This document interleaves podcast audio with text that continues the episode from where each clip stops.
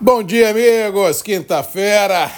4 de janeiro, 7 da manhã. Mais um programa Voz do Café. Começando direto de Vitória, Espírito Santo para todo o Brasil. Prazer estar aqui. Primeira semana do ano correndo, poucos negócios, a maioria ainda de férias coletivas, só retornando no final de semana. Uma semana muito lenta no mercado interno e isso tem dado assim um tom muito melancólico aos dias, principalmente se nós olharmos as oscilações de dólar e bolsa que também estão passando por um momento de ajuste ante as recentes volatilidades presenciadas, principalmente no sprint final ah, de 2023, ou seja, uma semana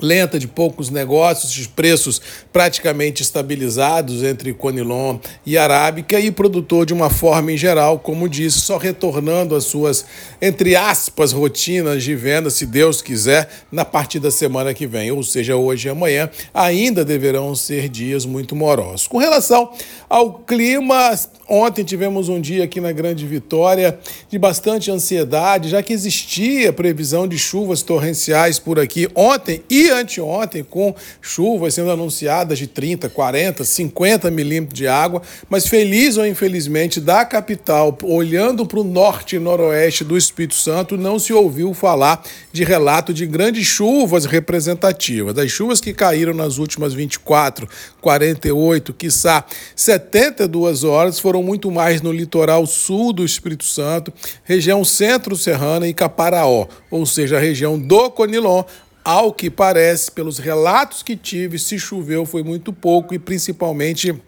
de forma bastante isolada, ou seja, chove no município, chove ah, numa cidade, não chove na outra, e a previsão que a gente tem pela frente ainda é de ansiedade no radar, porque as chuvas estão sendo esperadas, mas elas não estão caindo na proporção que elas estão sendo anunciadas, principalmente no norte do Espírito Santo. Minas Gerais choveu muito, choveu principalmente na região aí da Zona da Mata, Belo Horizonte, partes do sul de Minas, Triângulo, algumas regiões, mas assim não foi de forma representativa de em todo o estado de Minas Gerais, mas elas ocorreram. Mas a previsão é que elas continuem ainda no radar pelos próximos quatro, cinco, quiçá sete dias, já que essas famosas ACAS, né, que é a zona de convergência do Atlântico Sul, que trazem os rios voadores da Amazônia para o centro-oeste, para o Mato Piba e do Sudeste, ainda estão mais ou menos estacionados. E isso, por um lado, é interessante, porque tirou a pressão das chuvas do sul sul do país, a chuva subiu no mapa, ou seja, está muito mais para o norte da região sul, sudeste e centro-oeste do que aquele extremo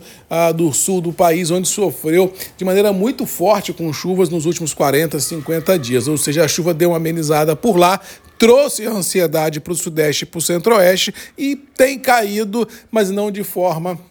representativa, mas volto a dizer, existe a previsão de grandes volumes de chuva para os próximos dias em grande parte do cinturão produtivo. Vamos torcer para que ela caia, vamos torcer que ela caia, mas que não traga prejuízos a campo e à cidade, que traga principalmente esperança por tempos futuros menos complicados, e isso é de muito bom tom para o agro, já que nós somos uma indústria céu aberto, e por aqui Todos os extremos são prejudiciais. Ou calor escaldante ou tsunami não é bom negócio para nós, não. Nós, o ideal é tempo ameno, um solzinho, uma chuvinha, mas nada de extremos, porque extremos não traz ninguém para o jogo de maneira produtiva. Com relação aos mercados internacionais, na geopolítica o estresse continua Rússia e Ucrânia, Oriente Médio, China e Taiwan. De fatos novos no Oriente Médio, a temperatura subiu um pouquinho, grandes armadores estão já se negando a entrar no canal de Suez preferindo contornar a África sentido a portos europeus, isso encarecendo o frete, dando mais morosidade nas entregas em função aí da insegurança que nós temos ali na região do Oriente Médio, e isso é mais um fator complicador para os mercados. Mas no mais, o que nós estamos vendo no mercado financeiro global é muito mais o início de semana cauteloso, o início de semana de muita observação na geopolítica, mas de nenhum grande desdobramento. Todo mundo realizando lucro, todo mundo ajeitando as posições em aberto ah, no mercado e assim nenhuma grosseira volatilidade foi e está sendo esperada. Para terminar, Nova York e Londres realizaram lucros ontem outra vez.